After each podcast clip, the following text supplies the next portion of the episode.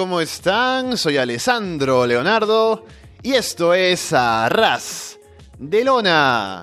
Pasen, pónganse cómodos y sean bienvenidos, como siempre, a una nueva edición del podcast, episodio número 227. Gracias por darle ese botón de play a esa descarga, ya sea a través de Evox, de iTunes, de YouTube, de Spotify o por seguirnos, por supuesto, en arrasdelona.com y solowrestling.com. Empezamos el 2019, como siempre, aquí en Arras de Lona, hablando en uno de esos episodios clásicos del show del evento más grande del año para New Japan Pro Wrestling, Wrestle Kingdom, este, en este caso la edición número 13 del show. Y un evento que como siempre deja cosas para comentar y que es interesante no solo por lo que deja en el ring, los buenos combates y, y todo lo que ya sabemos, sino también por lo que lo rodea, que son anuncios importantes para la empresa, planes que tiene para este año, incluso para el próximo año. También noticias de gente que se va, temas que por ahí llaman la atención por las cosas que podrían venir ahora, cambios y decisiones y todo lo demás. Y para hablar de todo esto tenemos por aquí a Gin Malcabar. Gin, ¿qué tal? Muy buenas, Alessandro. Muy buenas a todos los que nos escuchan.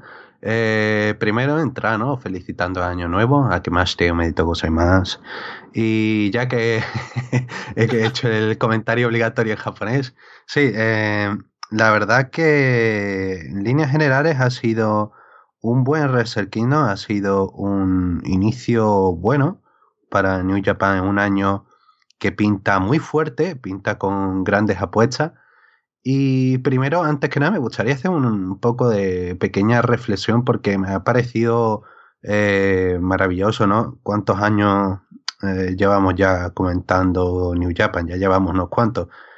Y me ha gustado ver cómo la, la, comunidad ha crecido, ¿no? Hay mucha, de hecho, ahora puedes ver que hay muchas reviews, mucha gente comentando precisamente Wrestle Kingdom y me cuesta, ¿no? Encontrar algo que no se haya dicho ya, pero eh, eh, eh, es bonito, es divertido ver cómo al principio éramos cuatro monos los que estábamos comentando esto y cómo poco a poco ha ido creciendo y, sí, simplemente un poco a modo de, de, reflexión así, en plan de cómo ha crecido la comunidad, cómo New Japan ha hecho que haya mucho más interés no solamente por New Japan, sino por el pro japonés y cómo ha crecido todo esto, pues me parece algo bastante reseñable, bastante bonito.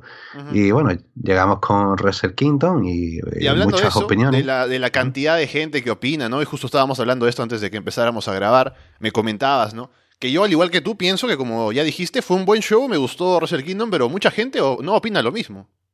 Sí, a, mí me parece que eh, hay unos cuantos factores que no se han comentado en muchos lados y eso sí que me parece que los puedo comentar. Y lo que ha llevado a que mucha gente vea como este un Wrestle Kingdom más de decepción, pero eh, es más esa etapa de cambio, esa etapa de transición que no siempre tiene que parecer tan buena, no siempre tiene que dar tan ese nivel tan grande, sino que tiene que servir para eso, para el cambio. Y aquí parece que está haciendo precisamente ese cambio y aquí eh, sobre todo Wrestle Kingdom se ha notado muchísimo. Vayamos entonces con el show. Teníamos antes de la cartelera principal, como siempre, un pre-show. En este caso no fue la Nuya Pan Rumble, sino tuvimos un Gauntlet match que era eh, de. como una, un Gauntlet, como digo, pero de tríos, porque era para determinar al retador al título Never de tríos. Empezábamos con eh, Hangman Page, Marty Scurll y Yujiro Takahashi frente a Yuji Nagata, Jeff Cobb y David Finley. Hanman salta en Shooting Star Press desde el filo del ring sobre Cobb afuera y rebota en el cuerpo de Cobb, cae hacia atrás. Hay una discusión al final entre Hanman y Yujiro. Hanman empuja a Yujiro y Finley cubre con un roll-up para eliminarlo.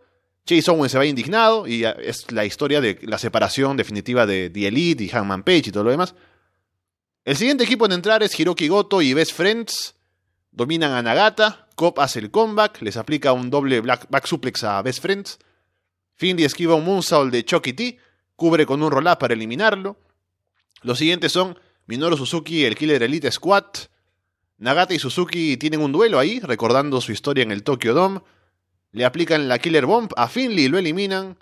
Luego entran Togi Makabe, Toru Yano y Ryosuke Taguchi. Suzuki y Gun salen a atacarlos en ringside. Suzuki ataca a los comentaristas en inglés también.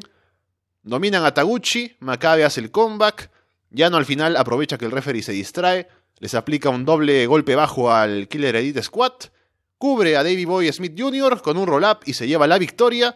Así que ahí están los ganadores, Taguchi, eh, claro, Taguchi, Makabe y Yano. Eh, eh, ya es que se hace raro, ¿no? Ya no haciendo equipo otra vez con Makabe, ¿no? Y con, con Taguchi ya tras tanto tiempo vuelven. Y bueno, mm, voy a empezar, no mentiré, la verdad que hecho de menos el New Japan Rumble, no sé, tenía esas cosas que ya uno esperaba, que ya eran eh, divertidas, que ya eran, se habían ido haciendo un hueco, ¿no? Entre los aficionados, eh, la aparición obligatoria de Chip Burger, eh, no sé, que apareciera gente como Shiro Koshinaka, como de Greg Kabuki, como el año pasado con Kakihara, que me hizo mucha gracia, que apenas casi nadie os reconociera, fue, fue muy bueno ese momento. Pero igualmente fue un sustitutivo bastante decente, fue algo que no fue, no fue malo y fue simplemente bien y cumplió con los puntos que tenía que hacer, que era darle un poco de trabajo a esta gente que han hecho grandes cosas a lo largo del año, que tuvieran tiempo en el DOM. Y, había grandes nombres aquí que no estaban en la cartelera principal y salían acá como Suzuki, como hmm. Nagata, ¿no? Nagata, el mismo, el mismo Goto, bueno, ahí estaban hechos. Y sí, la verdad que aparte de eso tenían que cumplir con un par de cosas, ¿no? Eh, primero, mostrar las dificultades entre The Elite, entre ese momento que comentabas entre Yujiro y Page, que básicamente desemboca en algo que, eh, bueno, lo, comentamos ya, ¿no? Lo de que Yujiro y Owens y Chase Owens han regresado al Palace Club y básicamente esta eh, era el, lo que daba pie a la traición. Eh, tenían que cumplir con ese punto, luego tenían que cumplir con otras cosas, Cobb contra Goto, que siguen todavía en esa rivalidad ellos dos. Eh, Chuck no se mostró, Chuck Taylor no se mostró tan alocado como en los últimos tiempos, en los que sacaba una silla y atacaba a quien fuera. Eh, finalmente sí que lo hizo el día siguiente en New Year Dash, pero Igualmente, aquí se mantuvo un poco más contenido, no, no fue hacia adelante con esa historia. David Finley eh, sumó dos victorias por cuenta de tres, lo cual está bien y va pensado en ese refuerzo, ¿no? Ahora que parece que va con este grupo de gente que van a tener más apariciones en Ring of Honor a lo largo de 2019. Y bueno, eh, espero que Ring of Honor le dé grandes cosas a Finley y que pueda mejorar y ah, me da muchísima pena, ¿no? Porque Finley es un muy buen talento. Yo veo que tiene ahí una chispa de carisma, dio una muy buena lucha contra Jay White en el Korakuen el año pasado. Eh, y creo que tiene bastante potencial para hacer cosas interesantes y a ver qué, qué hace ahora que tendrá más apariciones en Ring of Honor.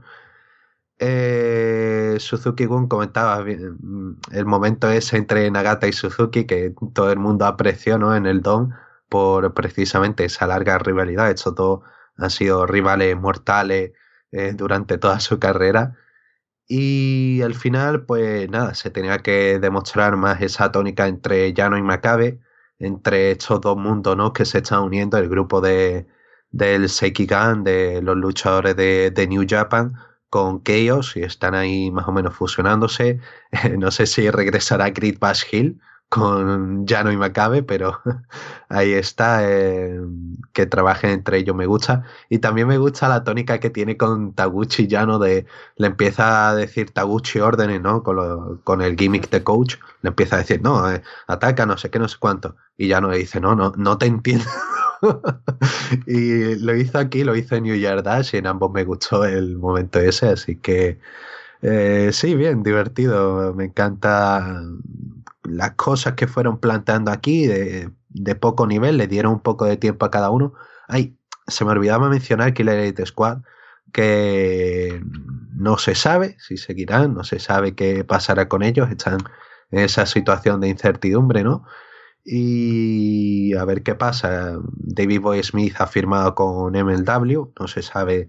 Bueno, en principio parece que Kurt Bauer ha confirmado que podrá seguir apareciendo en New Japan. Eh, mientras que bueno, tendrá preferencia MLW, pero eh, puede seguir apareciendo en New Japan. No sé la situación en la que deja esa Archer, pero bueno, ahí están un poco en el aire. Yo espero que siga apareciendo en New Japan. Y si no, va bueno, aquí no estuvieron mal y si es una despedida, pues no, no estuvo tan mal la despedida. Solo mencionar que los ganadores aquí cobraron la oportunidad al día siguiente y no ganaron el título.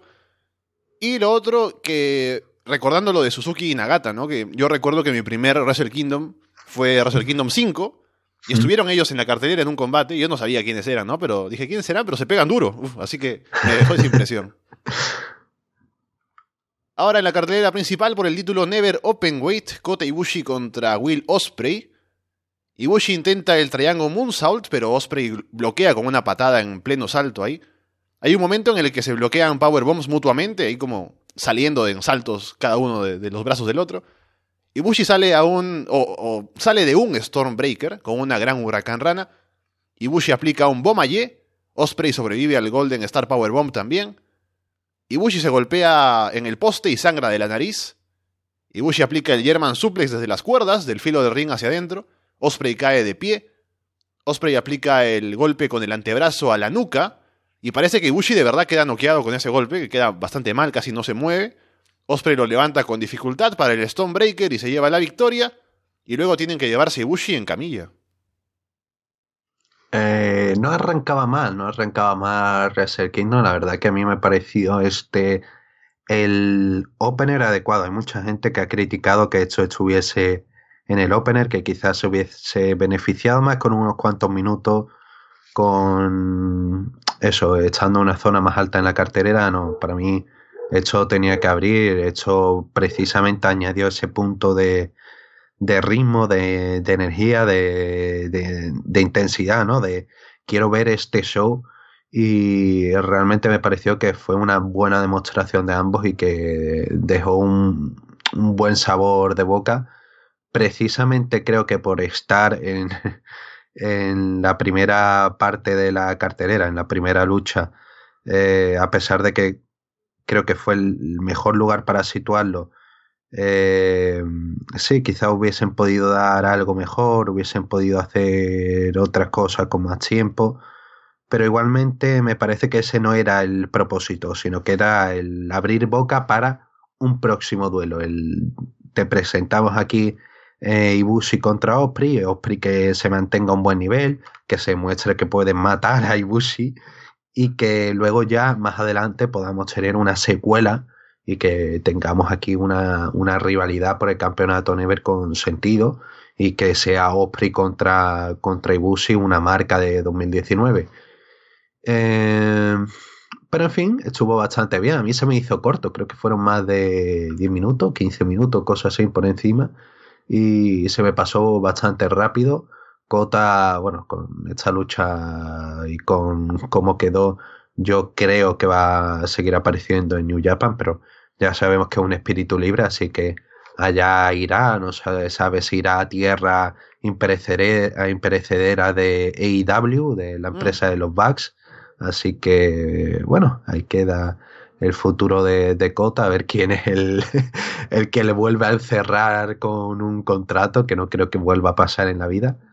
Pero sí, bien, eh, me voy de, por otros temas, pero sí, sobre la lucha, la verdad que fue un encuentro muy entretenido en el que Kota era el que llevaba eh, la voz cantante, ¿no? Y era Osprey el que intentaba ir siempre um, igualando a Ibushi, intentando buscar el, el momento y intentando buscar la oportunidad.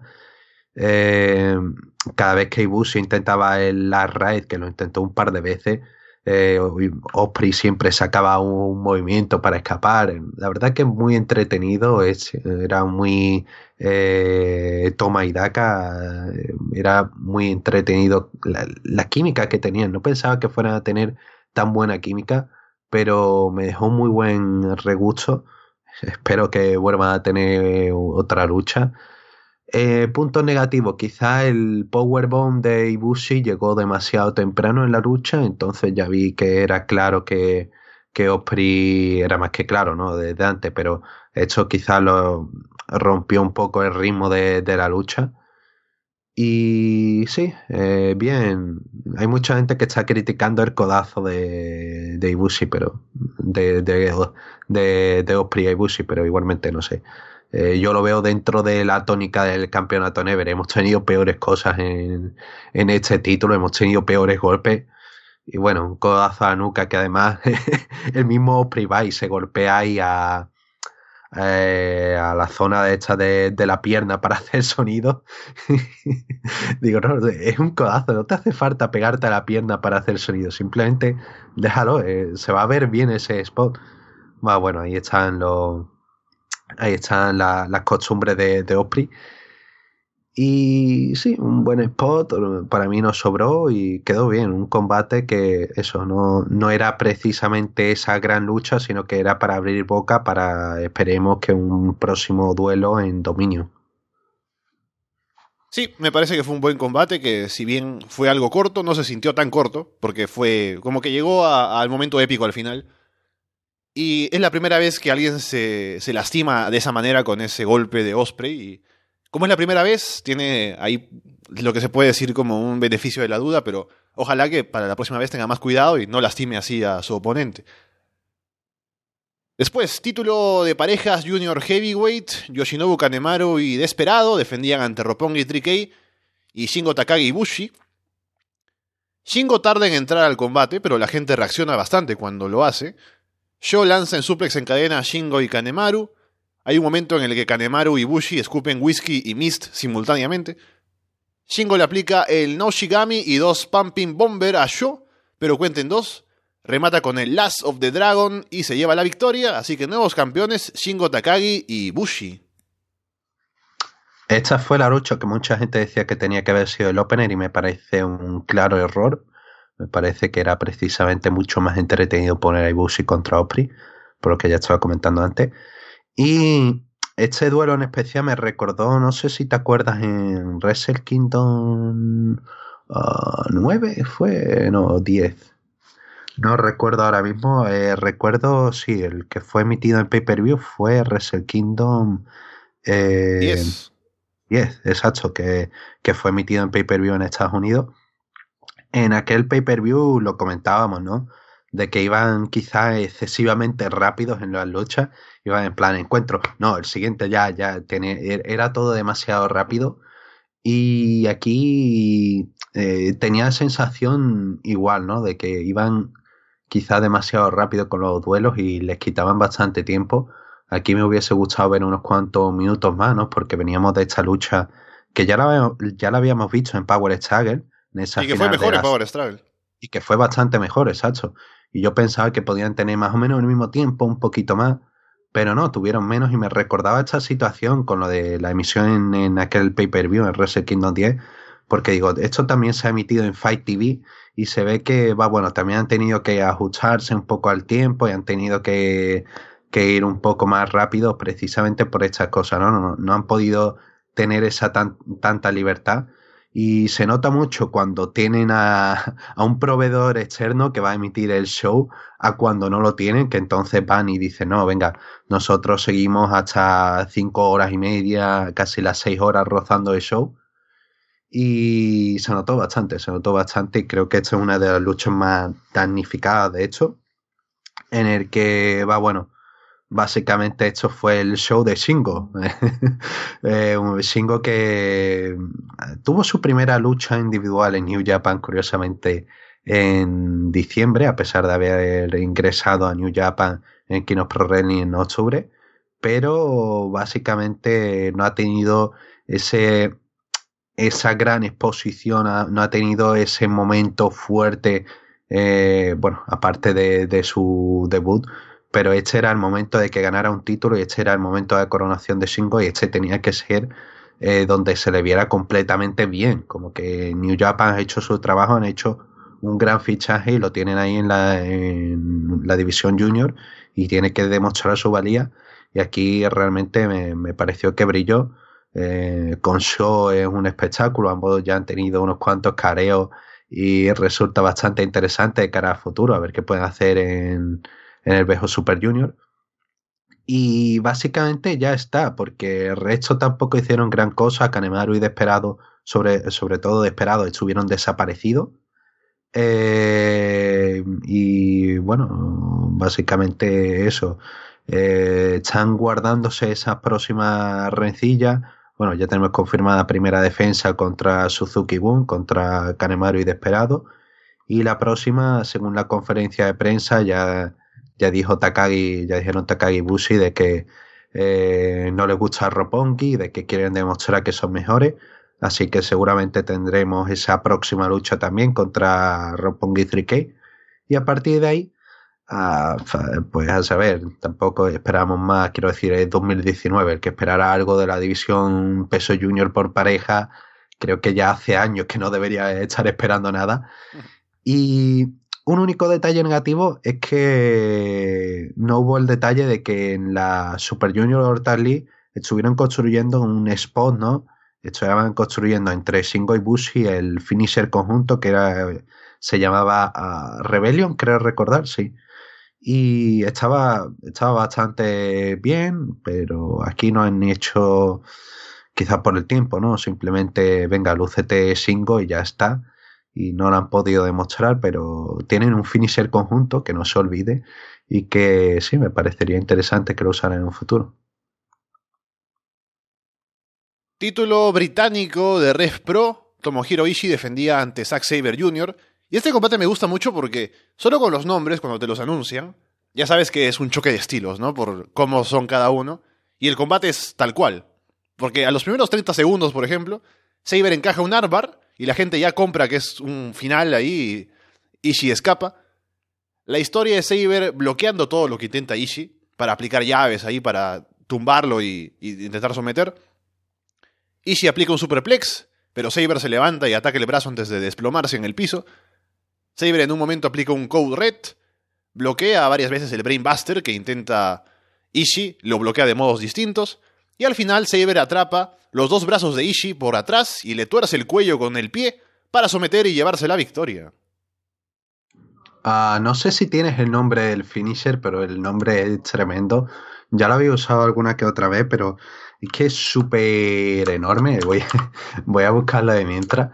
Pero eh, buena lucha, la verdad que lo que se podía esperar de estos dos, ¿no? Eh, de hecho, no dieron nada que fuera extraordinariamente distinto a lo que ya habíamos visto en, luchas anteriores que habían tenido. Pero igualmente era bienvenido aquí en esta cartelera, era un aire distinto, era precisamente lo que necesitaba.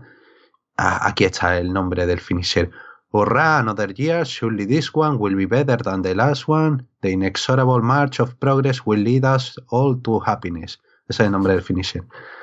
Eh, magnífico, simplemente magnífico. Quiero decir, ojalá todo, todo tuviese nombre de, finisher, pero ultra largo, eh, que fuese absurdamente largo. Y así que Kelly tendría que gritarlos y no terminaría de gritarlos hasta que se termine el combate, ¿no? Exacto, y hasta después del combate sigue, sigues hablando del finisher. Sigue, al final tienen que, que acortarlo por, por sigla. Ay, en fin, me, me, gustó, me pareció una buena lucha. Quizás es un poco descafeinada con otras que habían tenido, pero igualmente entretenida.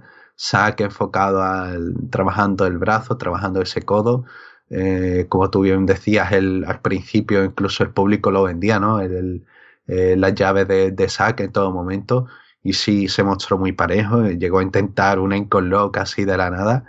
Eh, fue Zack intentando todos los grandes spots, ¿no? Que le han servido para victorias en 2018, desde Manjigatami transicionado, etcétera, etcétera. la verdad que fue una lucha con muy buenos momentos, recordando lo mejor de Zack Saber Jr. en 2018. Y va bueno, y sí termina cayendo contra el finisher este. Y me parece lo mejor que se podía hacer, ¿no? El Sack Driver me sigue no me parece mal finisher, pero igualmente me sigue sin gustar demasiado, aunque le da otra profundidad ¿no? a Saber Jr. que no sean solamente eh, sumisiones. De hecho, aquí en esta lucha lo intenta aplicar una vez, pero y sí escapa. Y sí, una buena lucha. Me gustaron los buenos quiños a Ref Pro, ¿no? eh, con ese nuevo título que han presentado y que estuvo el árbitro de Red Pro, eh, Chris Robert, estuvo aquí en, esta lucha. Así que bien, le dan un poco más de, relevancia a esa reacción con Red Pro. Eh, confirmado ese show el 31 de agosto en el Reino Unido también de New Japan. Así que sí, bien, buena lucha y a ver qué puede hacer Zack Saber Jr. Sobre todo qué sigue para esta reacción entre New Japan y Red Pro. Título de parejas, Heavyweight, Guerrillas of Destiny defendían ante Evil y Sanada y los John Box. Yado viene vestido como un zombie o algo. Tamatonga dice que ahora es buena gente, así que le ofrece un apretón de manos a los Box. Evil le da la mano, pero porque es un tag y lo saca del ring. Evil corre con eh, toda la rampa para aplicarle un lariat a Matt. Hay un momento en el que Tama, Tangaloa quiere intervenir sin ser ilegal, pero Tama lo detiene porque ahora hay que portarse bien. Sanada salta en crossbodies sobre todo el mundo. Cuatro veces entra y sale del ring para saltar. Hacen una torre en la esquina. Todos menos Nick, que luego salta sobre Sanada en 450. Le cae una doble super kick hallado. Tama bloquea el Merced Driver con un Gun Stun. Le aplican el Magic Killer a Matt y Sanada remata con un Moonsault para llevarse la victoria y convertirse en campeón junto a Evil. Y esta lucha, que es un poco repetición ¿no? de lo que pasó el año pasado, exactamente el mismo esquema, ¿no? Eh, y Sanada ganan la World League, ganan los títulos en Wrestle Kingdom. Y sí, estuvo bien esta lucha, pero básicamente porque Ivo y Sanada tuvieron que rescatarla. Eh, principalmente por el factor de que para mí yo vi a los John Bucks que iban en esta lucha es uno de los factores que te comentaba antes, ¿no? De que no se está comentando mucho y era que como están con All Elite Wrestling, como no ha salido muy bien la cosa, los acuerdos con New Japan, pues iban más con el síndrome de, no, yo no he venido aquí a trabajar, yo he venido aquí a hacer mi, mi aparición, no me voy a matar demasiado. Y ahí estuvieron sin más, a medio fuego, a modo gira de gira que hacen normalmente los backs, ¿no? Que simplemente hacen sus tres ponos, no, quieren hacer nada más y ya está. Y le tocó tirar del carro a Ivo y Sanada, que intentaron hacer lo suyo, intentaron que esto fuese un poco más entretenido, pero ya está. Eh, no, se, no se le está haciendo eh, especial hincapié al trabajo que tuvieron que hacer eso, Ivo y Sanada, y también los guerreros de Destiny para intentar sacar algo potable de esto, sobre todo con eso, con, los bugs, que sí son unos profesionales, pero se nota mucho cuando no quieren hacer algo, como cuando tras todo un año de historia de, de, Matt con problemas en la espalda, aquí ya ha sido olvidado, ya no hay problemas de espalda de Matt Jackson, eh, ya no hay ningún problema para John Bucks, están físicamente pletóricos, están aquí listos para, para luchar, es como, eh, no, seguir las historias, ¿no? Intentar seguir un poco vuestras cosas. Eh, Tama Tonga con el personaje de Good Boy, la verdad es que tengo que añadir que es un, es un buen detalle que me gusta, es una cosa que me parece interesante, ¿no? Sobre todo estos momentos en plan de no, no, no, vamos a hacer las cosas correctas, le vamos a dar el tag. Claro, porque el nuevo año te trae esas cosas, no hay que prometerse a uno mismo, no sé, hay promesas como bajar de peso, ¿no? Qué sé yo, portarse bien, como en el caso de Tama Tonga. A ver cuánto le dura, ¿no? Como todas los, las promesas estas de nuevo año que no duran nada. Sí, exacto. De hecho, Tangaloa aquí más o menos se mantuvo bien. En New Year Dash ya empezó Tangaloa, ya empezaba a pedir, no, vamos a atacarle, vamos a luchar fuera del ring. Y era Tamatonga que le decía, no, no, no, las cosas hay que hacerlas bien, no sé qué, no sé cuánto. Y me parecía bastante divertido. La verdad que me parece una tónica interesante la que se puede abrir con Tonga así. De hecho, cuando reciben a Owens y a Yujiro, es Tonga que les da el abrazo, el que dice, no, venga aceptémosle, perdonémosle, hombre. Y no sé, ese toro conciliador con tipo con esas pintas, con que viene de. son guerrillas o Destiny, ¿no? Y es el, el tipo más, ahora más pacífico del mundo, me parece, me parece un buen contraste. Eh, volviendo a la lucha, eh, sí, estuvo bien, sin más, no, no tuvo más pretensiones. Eh, Yado tuvo su momento de gloria eh, como bien comentabas, esa pintura zombie, no sé qué intentaba hacer, la verdad. El tipo en crisis de los 40, yo lo, catalogo ahí. Y me gustó que intentaran en la Super ¿tiene 40 o tiene, más, o tiene como 50? tiene más de 50, así que bueno, yo sigo diciendo que Criseos 40. Eh, eso, que sobre la Super Power Bomb, eh, es un spot que diseñaron los guerrillas of Destiny para la World Tag League y que aquí pues regresó, lo intentaron pero les salió mal. Me pareció bien que lo, que lo usara. De hecho, es como comentaba antes en la lucha de peso junior, que no tenía Rebellion, que era el finisher que hicieron Bush y Singo en la, en la Super Junior Tag League. Esto es lo que tenían que haber hecho, sacar un finisher que has hecho para competición que no hacen apenas ni un mes que las has hecho, entonces vamos, vamos a demostrar que podemos usar las armas que hemos diseñado de camino acá. Y sí, eso me pareció un buen detalle. Buen duelo, sin más. Eh, estuvo bien, pasable y ya está. Es que no se podía sacar más de hecho. 50 tiene ya, exactamente. Y lo otro es que lo que me da algo de pena de este show que no es nada que tenga que ver con la calidad del show, sino por otro lado, es el hecho de que aquí vemos los últimos combates de John Box, de Cody Rhodes, de Kenny Omega, ¿no? Y son tipos que han sido importantes en los últimos años para New Japan, especialmente los Box y Omega. Y no hay ningún tipo de historia como para despedirlos o para hacernos saber que se van. Porque simplemente pierden aquí, no aparecen en New Year Dash y no hay nada más. Me imagino que es porque estaban en plena negociación para ver si había algo más que hacer con, con All Elite hmm. y, qué podría pasar con New Japan, pero deja algo de vacío ahí, ¿no? No es como cuando se fue Jay Styles, por ejemplo, y le hacen eh, la historia con Kenny Omega que lo presiona y todo lo demás. Así que bueno, es algo que faltó, pero porque había temas de por medio. Sí, principalmente porque todavía parece que existe, ¿no? Esa esperanza de llegar a algún tipo de acuerdo con New Japan, entonces no quieren decir adiós, sino, va, bueno, hasta, hasta luego.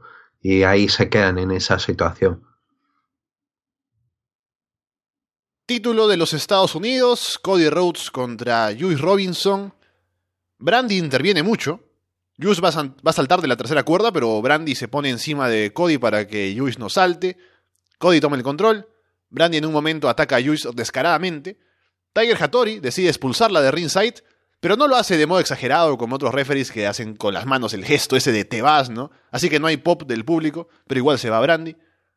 Juice aplica un crossroads, pero cuenta en dos. Cody aplica un pole friction que sale muy mal, cuenten dos. Juice aplica un par de puñetazos y remata con pull friction. No cubre, sino que aplica uno más y se lleva la victoria. ¿Sabes cuando estás jugando al 2K18 de. Bueno, al 2K18, al, juego de WWE genérico del año? Y dice, no, estás con un colega y dice, no, no tengo ganas de, de tener así una lucha más, más entretenida, ¿no? Simplemente ponlo solamente finisher y ya está. Y ahora vamos, vamos a ver todos finisher infinitos y a ver quién aplica el primero. Y básicamente eso fue esa lucha. La verdad que una lucha que no arrancó nunca. Parecía que sí, pero al final no. Y la verdad que me parece una lástima completa, porque es que hicieron un buen trabajo eh, anteriormente, en 2018, tuvieron una lucha muy buena en este show de Estados Unidos, a Fighting Spirit Unleashed, fue cuando ganó Cody el título, si mal no recuerdo. Creo que sí. Mm.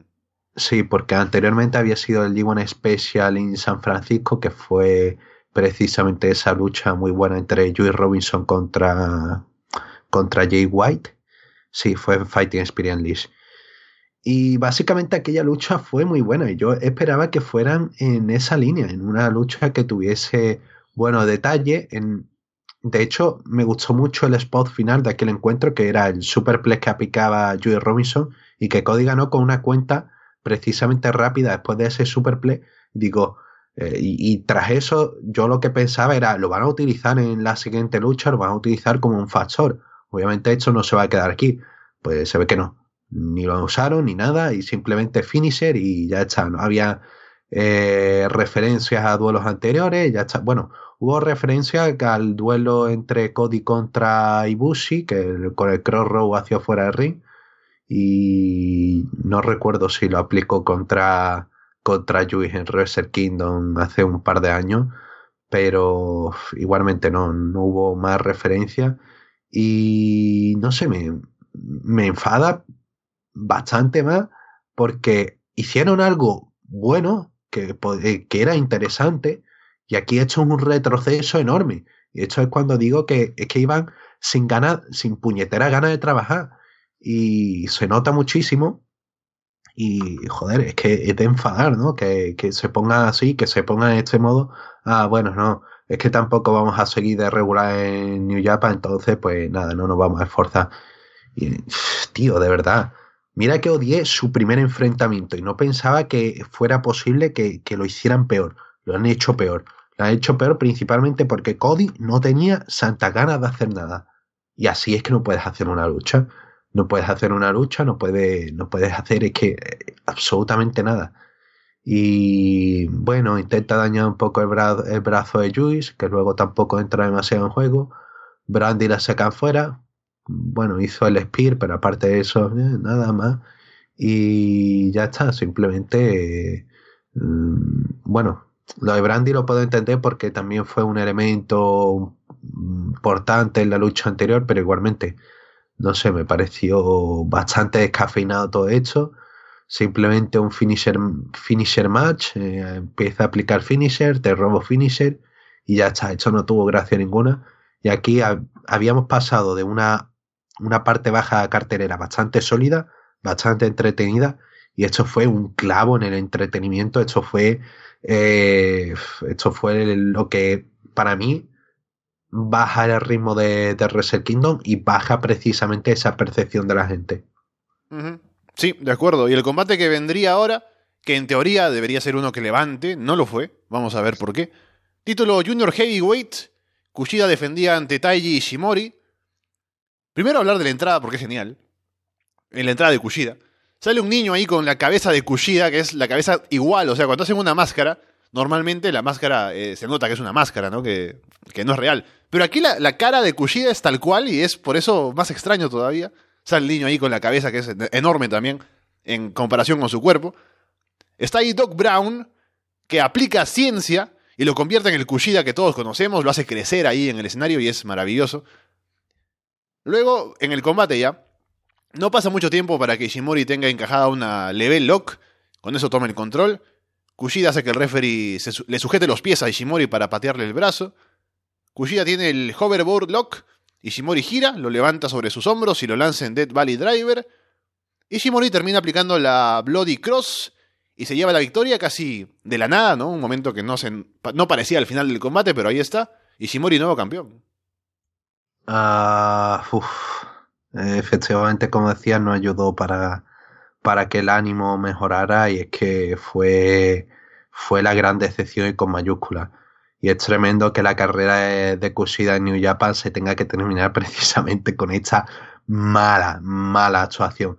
Y eh, unos cuantos cosas, bueno, primero la entrada que, como tú bien comentabas, yo, bueno, lo, que yo pensé y que vi muchos comentarios en Twitter por eso era en plan de, alguien se ha comprado una impresora 3D y ha dicho, vamos a usarla. No sé si tienes algún amigo que se haya comprado una impresora 3D, pero eso está pasando últimamente, ¿no? De que eh, conozco gente que se ha pillado alguna y, de pronto dice, no, tengo esta cosa que he imprimido en 3D, no sé qué, no sé cuánto. Pues hecho exactamente lo mismo. Alguien ahí de la plantilla dijo, no, mira, yo tengo una impresora, podemos hacer algo así. Y ahí está, eh, vamos a ponerle a este niño este cabezón que parezca Kushida, va bueno. Igualmente una entrada que, que me gustó, Kushida siempre intenta buscar esas entradas especiales, ¿no? Con todo el tema de regresar al futuro, como cuando entró con DeLorean con Alex Shelley, eh, esos grandes momentos. Y ah, esta lucha, la verdad es que creo que es que el problema es que fue excesivamente Mm, buena, me explico, ¿no? No que fuese grandiosa, sino que simplemente fue un perfecto 6. No sé si sabes a lo que me refiero, que fue tan precisamente bien. No intentó ser otra cosa, intentó ser un bien.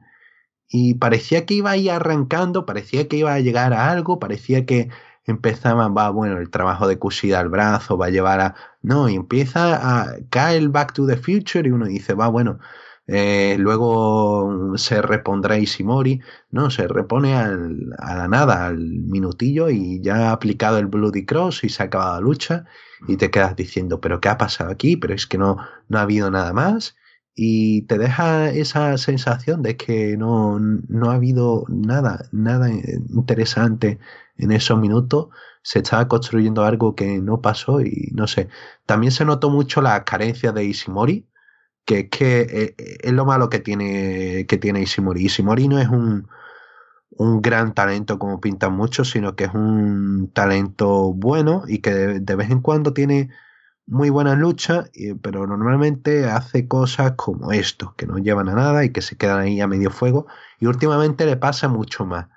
Y de hecho en Noah le pasaba, en el último año y medio le pasaba sobre todo mucho, de que tenía una muy buena lucha y de pronto tenía cuatro seguidas que eran plan nula. Y nada, y ahí está Ishimori que como campeón, algo que se esperaba, pero el mal sabor en la boca que queda esta despedida de Kushida, que ya se ha confirmado, se va de New Japan, parece que a tierras imperecederas allí al Imperio, a esas tierras que conocemos como NXT. O que conocemos como 205 Live. O como 205 Live, efectivamente. Esas son peores tierras, pero ahí están. Y las, tierras olvidadas. Había, un momento en el que Kushida estaba interesado en subir a la división Heavyweight, ¿verdad? En New Japan. Y parece que no hubo ningún tipo de apoyo por parte de la directiva para que esto suceda, que lo querían tener como el pilar de la división junior, que lo ha sido durante mucho tiempo. Y habrá sido eso parte del hecho de que Kushida diga, bueno, quiero buscarme otras cosas, ¿no? Ya no puedo seguir lo mismo tantos años. En rueda de prensa lo que ha comentado es eso, de que quería, de que era, tenía 36 años y que había estado anteriormente en Estados Unidos y que quería explorar precisamente eh, Estados Unidos era algo que siempre había dicho que quería hacer, que no lo había escondido y que básicamente era ahora o nunca. Con 36 años lo hacía ella o se le pasa el tren. Y sí, mm, puede que haya afectado, pero igualmente, ya digo, no parecía que hubiese esa incomodidad de cosida con la posición. Pero sí, es cierto que el último año ha sido un tratamiento prácticamente nulo para Kushida y que podían haber hecho algo más con él, no sé, juntarlo con cualquiera para hacer algo más en la división Junior Tag, algo más, algo más se podría haber hecho con Kushida. No sé si específicamente subirlo a división peso pesado, pero sí que se podría haber jugado más con su presencia. Y ahí está, Kushida, que era uno de los tres, cinco talentos que recibieron ofertas en New Japan y ha tomado la decisión y hacia adelante. Tuvo ese combate de despedida, bueno, todavía no ha tenido el último, la última lucha de despedida, que será a finales de mes, pero tuvo ahí una media despedida en el en contra Will Ospreay con esa lucha contra aquellos. Y sí, la verdad que contento por él, que hace lo que él quiere, pero igualmente va a dejar un vacío curioso, sobre todo ahora que New Japan va a apostar más por la división junior y que ha reservado el Ryogoku para el final del Bejo Super Junior. Eh, son parte de los anuncios que se hizo a principio del show, pero ojo que es reservar un Ryogoku, que vas a intentar dar un big match ahí y como no tengas ahí envuelto en la final a Shingo o a Hiromu, eh, va a ser complicado que eso pase de los 7000 espectadores. Así que a ver qué hace New Japan ahora con esta gran baja y bueno, eh, lo mejor para Kushida. Siempre ha sido uno de los luchadores que más ha despertado al público cuando hay giras con Ring of Honor, ¿no? Por allá. Así que veremos qué tal le va, si va a WWE, cómo lo tratan y cómo lo recibe el público. Y ahora que ya lo mencionas, podemos hablar de otros de los anuncios sobre arenas, ¿no? Y ese tipo de cosas de New Japan que se hizo al inicio del show con eso de Ryogoku. También la primera fecha del G1 Climax sería en Estados Unidos. Y lo otro que me llamó la atención fue para enero de 2020, 4 y 5 de enero, van a tener shows en el Tokyo Dome. Sí, eh, precisamente ah, comentaba eso el otro día a través de Twitter. Me acuerdo de una entrevista que hizo Takaki Kidani, que era eh, dueño de Bushi Road, y por extensión de, New Japan. Y básicamente comentaba que en el año de las Olimpiadas quería hacer algo especial, no solamente en todo el año, eh, sino también de cara al de cara al G1 Climax de ese año. Así que si ya tenemos dos shows en el Tokyo Dome para, para empezar el año, no me quiero imaginar lo que nos espera para, para ese G1 Climax. Y Sí, la verdad que muy buenos anuncios, van con todo, no solamente con el show en el, en el Ryoku del Beo Super Junior, tú comentabas bien ese show del G1 que va a empezar en Dallas, es un show del G1, no es un G1 especial que mucha gente ha estado diciendo, no, es otro show del G1 especial, no, es un show del G1 Climax con luchadores de Japón, va a empezar en Estados Unidos, luego va a seguir en Japón, ese G1 Climax va a terminar otra vez por segundo año consecutivo en Nippon Budokan, que es una apuesta fuerte. Otra vez reservar tres, shows en el Budokan, uno de los recintos más caros de Japón. Y va, bueno, el show en el Reino Unido. Van a tener más shows en Estados Unidos, más presencia. Y quiero destacar ese show en el de G1 en Estados Unidos, principalmente porque va a ser en Dallas, en el estadio del. No me acuerdo el nombre del equipo, pero sé que el estadio es propiedad de Mark Cuban Mark Cuban, que es dueño también de Access TV, y que se ve que ha estado poniendo los billetitos para conseguir que precisamente New Japan fuera ese estadio y que va, bueno, está intentando montarse a la moto de New Japan, así que veremos dónde queda todo de Mark Cuban con New Japan. Y lo del Tokyo Dome sí es una apuesta muy fuerte, hacer los dos días, no parece que no van a ser los dos Wrestle Kingdom, pero igualmente es interesante que puede que puedes aportar al público para que estén interesados en dos fechas en el Tokyo Dome. Así que yo lo que pienso es que primero van a plantear un Wrestle Kingdom con todo con gente de New Japan y pienso que si van a ir a la colaboración con otras empresas para intentar ofrecer algo en, al día siguiente en el, en el Tokyo Dome, porque si no, me parece imposible que lleguen a intentar meter 60.000 personas entre los dos días en el Tokyo Dome. Mm. Y también, por supuesto, lo que ya sabíamos del show en el Madison Square Garden con Ring of Honor, así que un año interesante para New Japan. Después, Kazuchika Okada contra Jay White. Okada entra nuevamente con la música y el atuendo de Rainmaker. Y hay un gran pop del público para cuando se quita los, los pantalones, porque ahora tiene nuevamente los shorts. Gedo interviene desde afuera y White aprovecha. Gedo luego ataca a Okada en ringside. Okada salta por encima de la barricada en crossbody sobre White y Gedo. Gedo distrae al referee. White intenta usar una silla, pero Okada lo evita. Okada sobrevive al Kiwi Crusher. Se bloquean de todo al final, van ahí por ahí intentando sus movimientos, el otro escapa de alguna manera. Al final White bloquea a un Rainmaker y aplica el Blade Runner para llevarse la victoria. Ah, hay que ver cómo se ha creído la gente, ¿no? El GIF ese de. de eran. el GIF del público que empieza a celebrar cuando. Claro, que es como en un bar, ¿no? Que hay mucha gente ahí viendo New Japan, muchísima gente, ¿no? Como si fuera, no sé, la final de del Super Bowl, ¿no? Están ahí viendo los tipos y se quitan los pantalones acá y saltan ahí, tiran cosas por los aires, ¿no? Se abrazan entre ellos, es maravilloso. El original era un vídeo de un gol de Inglaterra, no recuerdo qué partido, en la última Copa del Mundo, con todo el tema It's Coming Home, ¿no? Y claro, estallaron en éxtasis los, los ingleses y editado, y bueno, mucha gente se ha creído, Dave ser incluido. Pero está muy bien editado, eso sí lo puedo decir, muy bien editado. Sí, sí, muy buen, muy buen edit y la verdad que representa un poco la sensación de la gente al ver a Okada con con esos pantalones fuera que tanta polémica generaron, incluso aquí, ya lo comentamos, el tema de que se veían bastante mal, pero con cómo pasaba el año, pues ya me acostumbré a cada con pantalones.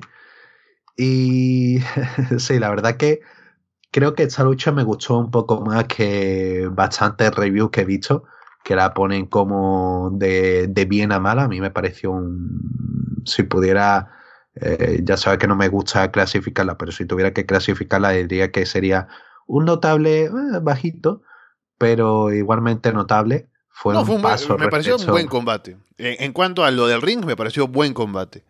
bien trabajado, bien llevado. Todo el problema que mucha gente ve, y, yo también lo puedo mencionar un poco, es que el ascenso de Jay White, que ahora también es retador al título heavyweight, según la noche siguiente, es un poco acelerado el ascenso, ¿no? Es un poco forzado tal vez, a pesar de que es un buen luchador, y a pesar de que va a darte buenos combates y todo, como que se nota que han querido impulsarlo muy rápido. Sí, sobre todo han querido eh, asociarle muy rápido a un grupo, han querido eh, tenían la marca Ballet Club y necesitaban a alguien destacado y el heel de referencia era él y lo, juntaron.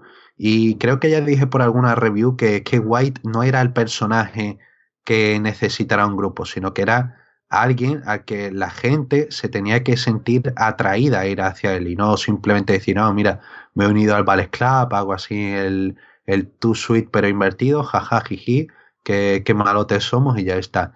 Ese no era el avance que tenían que hacer, pero estaba claro que con gente yéndose, con eh, extranjeros, etcétera, etcétera, tenían que hacer un push fuerte y han tenido que ir rápido con, con White porque es que no tenían otra alternativa, no tenían, no tenían un plan de contingencia porque todos los planes de contingencia se iban a, a la empresa de los Bucks y Cody, así que en esa situación, ¿qué hace? Pues simplemente le das un poco más de, de refuerzo a White que no tiene por qué ser negativo.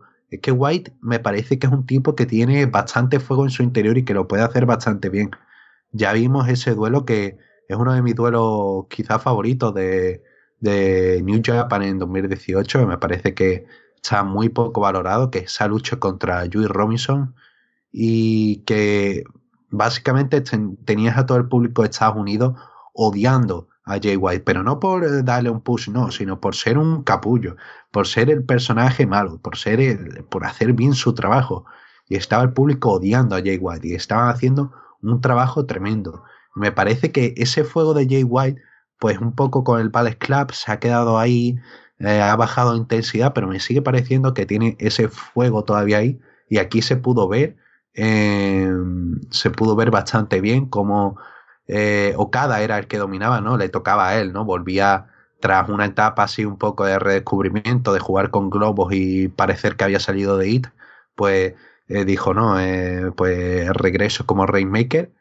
Y una etapa de la cual ha aprendido un par de movimientos, ha aprendido un par de cosas que se notaron aquí en la lucha, pero sobre todo el enfoque era Okada vuelve a lo clásico, Okada volviendo a lo clásico, va a ganar. Y ese era un poco eh, ese era el enfoque que te querían dar con la lucha. Y Jay White tenía que responder a ella con las armas que tuviese en ese momento, con una con interferencia de Gedo para sacar de quicio a Okada, para que saliera de esa zona de confort. Y sí, me parece una, una lucha bien planteada, bien evolucionada y que mostrará precisamente ese Okada que volvía a intentar estar en su gloria, estar en su mejor momento, y un White que simplemente intentaba responder como él podía y aprovechar el momento como él tiene que hacer, él tiene que ser este Gil, él tiene que, demostrar que puede estar en momentos igualados, incluso superior a cada, pero también tiene que aprovecharse, tiene que ser un, tiene que ser precisamente un Gil. me parece que el final lo, lo deja muy claro, eh, deja precisamente esa esencia de, lo que debe ser Jay White. Y que sí, que es un avance demasiado temprano, demasiado rápido. Pero viendo lo que ha evolucionado un año, viendo el talento de White, yo creo que hay confianza en lo que, lo que puede hacer y en que puede mantenerse eh, como, como un pilar para, para New Japan. La lucha por el título, yo no creo que le vaya a hacer daño, yo no creo que le vaya a afectar tanto al personaje una derrota. En principio sí, puede, puede ir a una derrota. No quiero ni espero que gane, porque eso sería cortar ahora mismo los planes que tienen, sobre todo para pensando en Madison Square Garden, ¿no? Estamos centrándonos en que tenemos unos shows que van a ser definitorios para New Japan y Ring of Honor en 2019 que ese show en el Madison Square Garden. ¿Qué va a vender más? Lo que puedes hacer un Tanahashi contra cada, un Tanahashi contra Chris Jericho, o vende más un Jay White contra otra persona. No, vende claramente mucho más la idea de que quieres presentar de New Japan con Tanahashi al frente. Así que Eso me parece que le resta opciones y que no creo que vaya a conseguir el título. Pero igualmente, este tiene que ser el año de White, este tiene que ser el año en el que gane el campeonato, si no este el siguiente. Y tiene que mostrarse así, es que no le queda otra ni a New Japan ni a él. Ya no hay marcha atrás, tienen que demostrar que esto sigue hacia adelante y que son buenos, que es una buena idea y que esto tiene que seguir hacia el frente. Título intercontinental, combate sin descalificación, Chris Jericho contra Tetsuya Naito. Naito ataca a Jericho por la espalda durante su entrada, le aplica un pile driver ah, en la rampa a Jericho. Jericho golpea a Naito con un palo de kendo, luego le aplica un DDT sobre la mesa de comentarios. La mesa no se rompe, sino que Naito queda clavado de cabeza por un momento. Jericho domina, aplica un Lion Salt cubriendo bastante distancia. Naito se recupera, le escupe en la cara a Jericho varias veces. Jericho encaja las Walls of Jericho, pero Naito toma el palo de Kendo y lo golpea para romper la llave. Jericho consigue aplicar el Codebreaker, pero cuenta en dos. Jericho mete sillas al ring, intenta aplicarle a Naito una Powerbomb encima, pero Naito bloquea y lo lanza en DDT ahí. Luego Naito aplica un Codebreaker, pero Jericho sobrevive. Jericho empuja al referee y le aplica un golpe bajo a Naito. Remata con el Codebreaker, pero cuenta en dos. Jericho intenta golpear a Naito con el cinturón. Naito lo evita. Lanza a Jericho de cara sobre la esquina expuesta. Remata con destino, pero cuenta en dos. Naito golpea a Jericho con el cinturón, lo lanza fuera del ring. Remata con destino y se lleva la victoria en un buen combate. Eh, entonces, eh, ya has dicho que fue en combate. Entonces, ¿qué, ¿qué, te pareció a ti, Alessandro? Primero quiero saber lo que, lo que tú opinas, porque he visto muchas opiniones contrarias sobre esta lucha también. Ah. Me parece interesante. No, a ver, en general me parece que estuvo bastante bien. Creo que Jericho hizo un buen trabajo para presentarse a sí mismo como el heel, ¿no? Dominar a Naito, usar las, lo que tiene el hecho de ser un combate sin descalificación.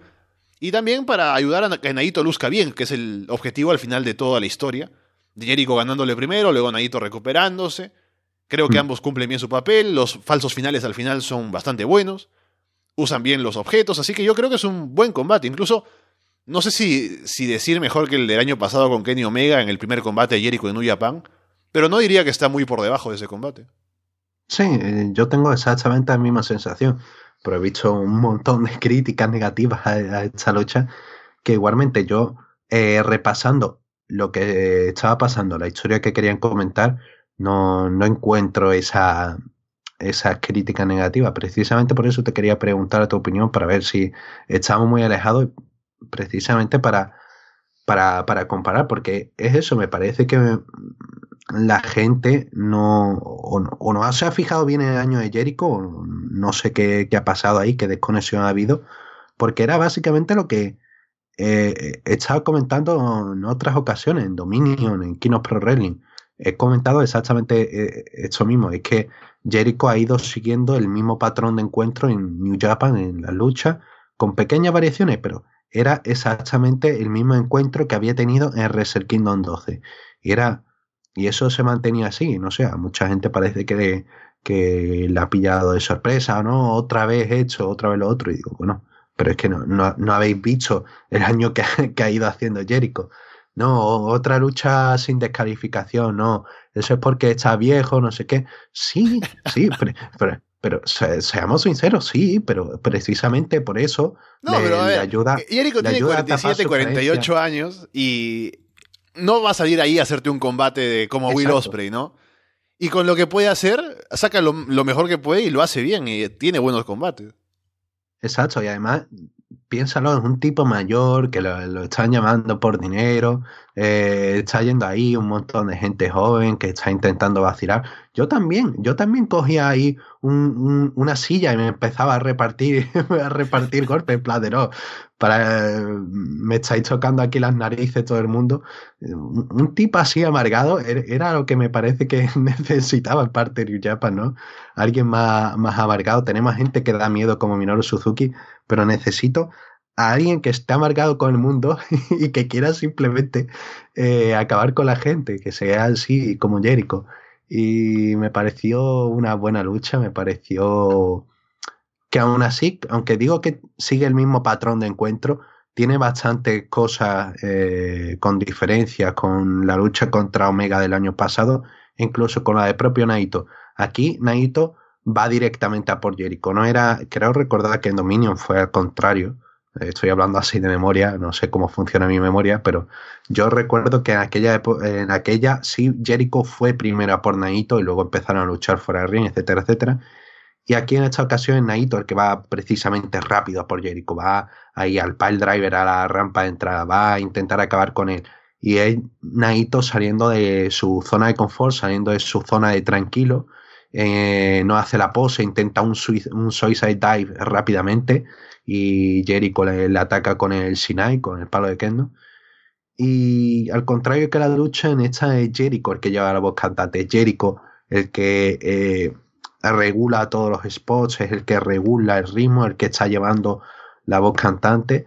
Y sí, me, me, gustó bastante este encuentro, me parecía que tenía bastante sentido, que se usaron, sobre todo lo bien que se usaron los objetos, que tenían todos un sentido, que tenían todo algo por lo que se usaban, me hubiese gustado que se hubiese usado una mesa.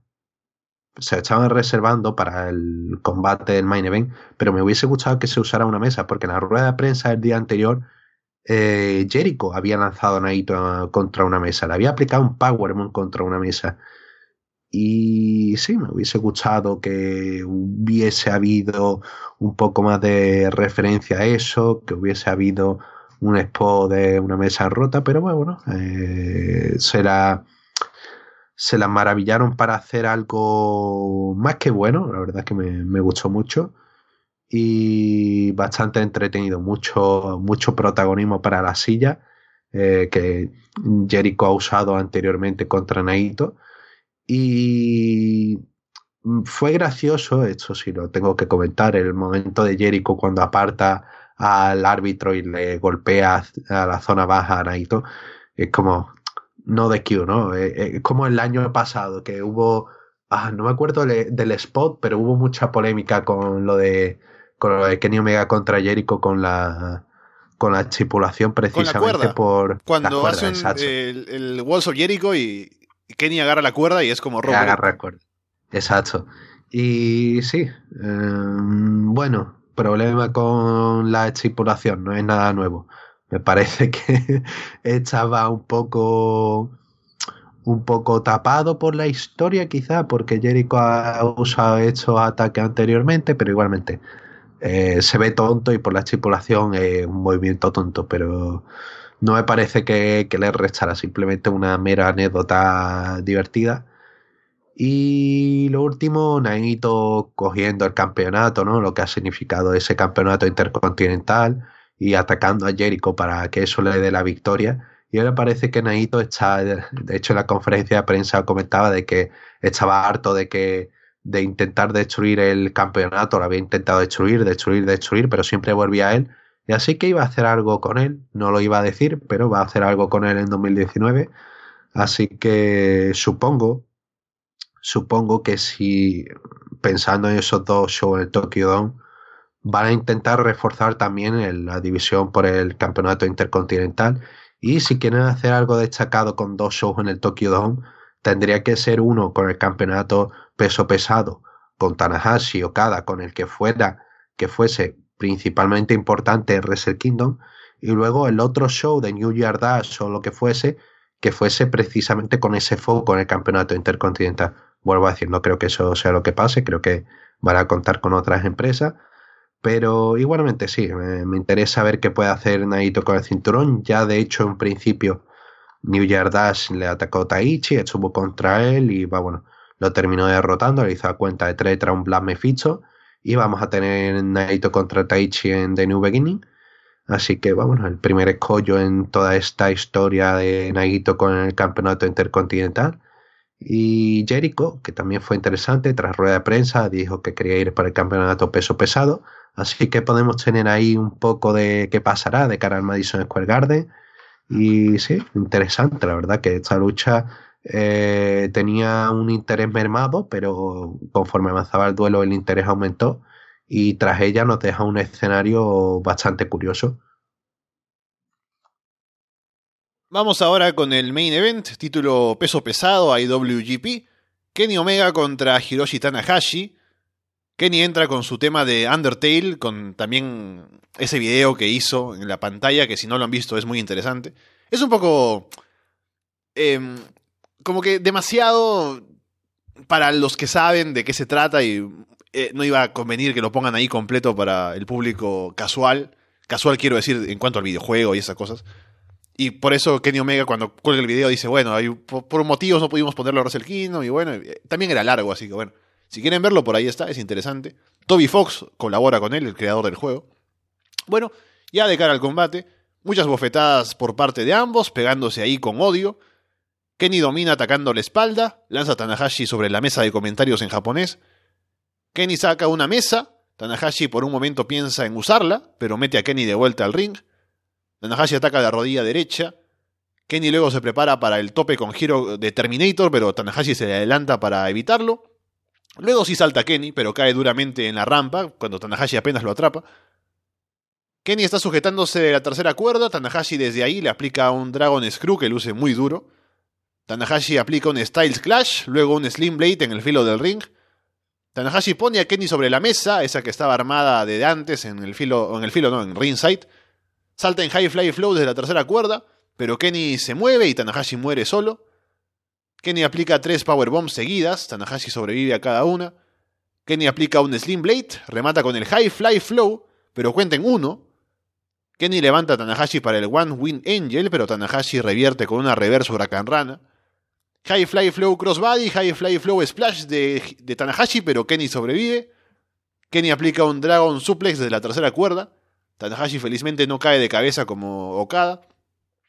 Tanahashi vuelve a revertir el One Win Angel, un poco raro eso, pensé que iba por un Slim Blade, creo que esa era la idea, pero no sale del todo bien. Igual remata con el High Fly Flow una vez más y se lleva la victoria, quedándose con el título. Normalmente siempre me gusta comentar un poco la historia previa a los main events de Wrestle Kingdom.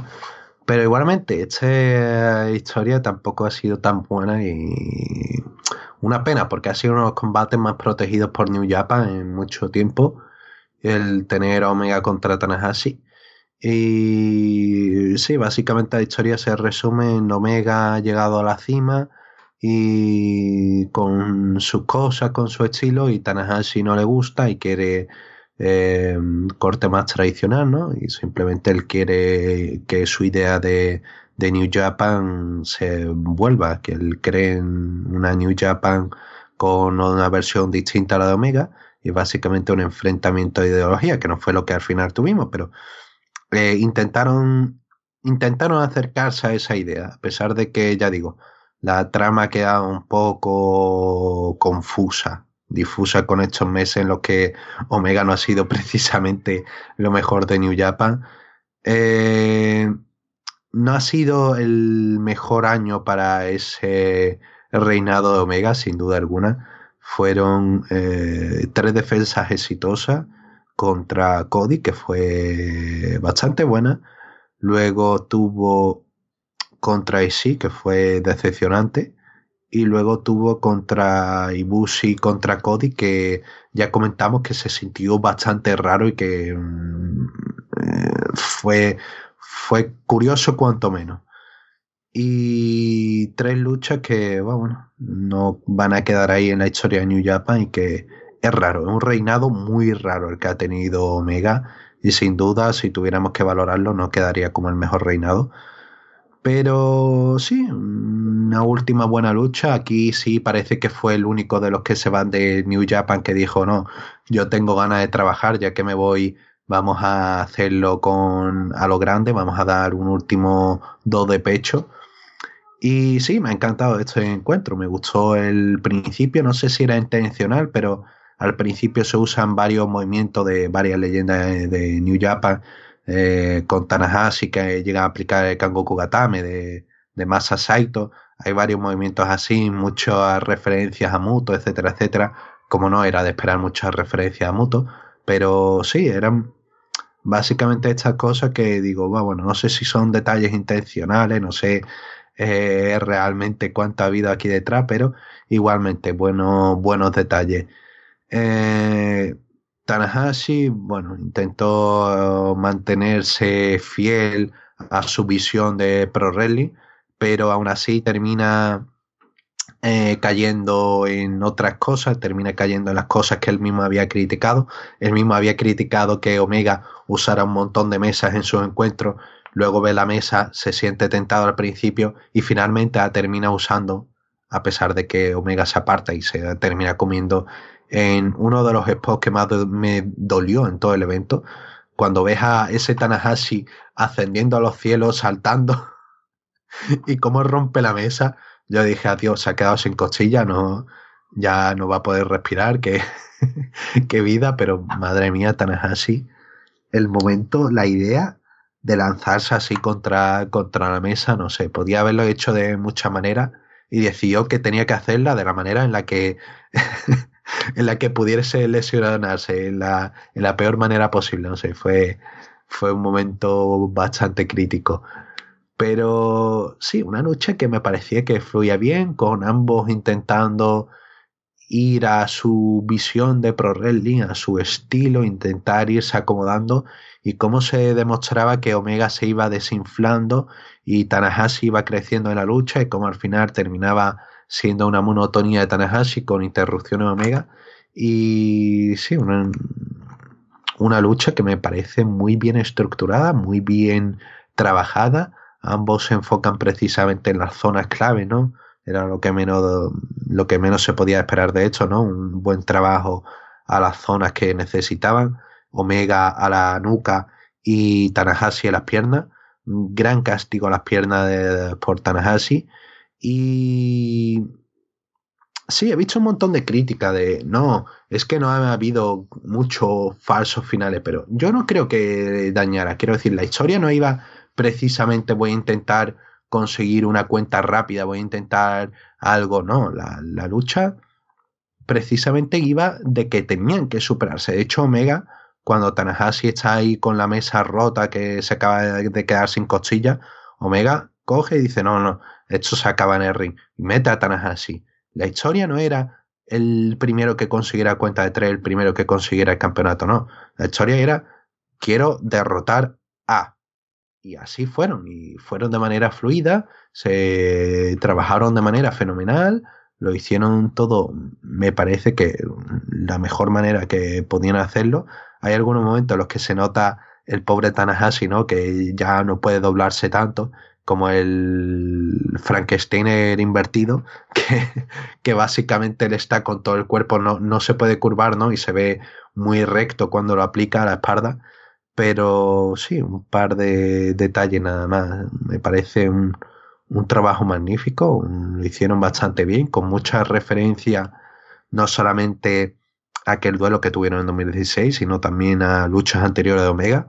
Omega sacó lo mejor de sí, sacó ese Super eh, Dragon Suple, hubo muchas referencias así, Tanahashi volvió a sacar el fondo de su arsenal, el Dragon Suple Hall, volvieron a, a lo básico, volvieron a todo lo que tuvieron y no sé, una lucha en la que se pudo ver el mejor Omega y el mejor Tanahashi, me parece que se mantiene muy bien como main event de Wrestle Kingdom y como clásico perfectamente es un choque de, de eras, podría decirse, de, estilos, y ahí queda Tanahashi superior. Es un encuentro muy sólido. No puedo ver mucha más que a esta lucha. Y sí, la verdad que un encuentro a destacar, la, joya que había en este Kingdom y era el main event como se esperaba. Sí, también me gustó mucho el combate, creo que estuvo a la altura. El reinado de Kenny Omega, como dices, no, no fue lo que uno esperaría que haya sido, pero creo que, al menos por este tipo de combates que alguna vez estuvo, estuvo ahí al menos para tenerlo en la memoria, ¿no? Con lo que uno podría pensar que habría sido Kenny Omega como campeón IWGP. Pero ahí está, termina su reinado, él se va, no se sabe todavía exactamente a dónde, lo más probable es que sea a All Elite. Pero ahí está Wrestle Kingdom, como decíamos, nos gustó el show, algunos no tanto, pero yo creo que estuvo bastante bien. Y simplemente queda ahora pendiente ver cómo sigue New Japan, cómo reacciona ante los cambios, ante la gente que, que se va. qué cosa puede hacer ahora de cara a futuros eventos, futuros combates grandes, todo lo que pueda pasar y estaremos por supuesto aquí en Arras de Lona viendo qué pasa con New Japan y con el resto del wrestling japonés. Bueno, yo no, pero en puro talk. eh, veré qué, qué, se puede hacer con puro talk, ya digo, no, no me gusta decir próximamente ya porque ya veo cómo me salen los próximamente, pero estamos trabajando en ello, no puedo decir más. Y básicamente eso, eh, Wrestle no ha sido un buen show. Creo que también para aquellos que se iniciaran a New Japan ha tenido un poco de...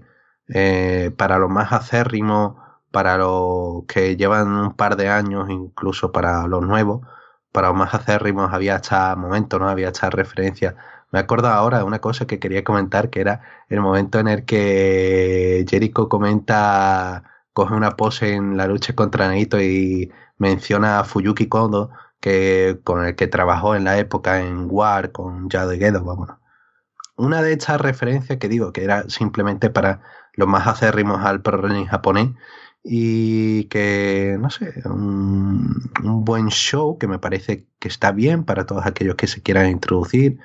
Eh, efectivamente, si lo ponemos en comparativa con los últimos Kingdom, si lo ponemos en comparativa con los Kingdom, con los shows de 4 de enero, pues más o menos que se queda en la media, media baja, se queda más o menos ahí, pero igualmente un show que, ya digo, guarda una joya que para mí me parece una de las luchas más destacadas, que es ese Omega contra Tanahashi y sí, a ver el futuro de New Japan en este 2019, que apuesta muy fuerte.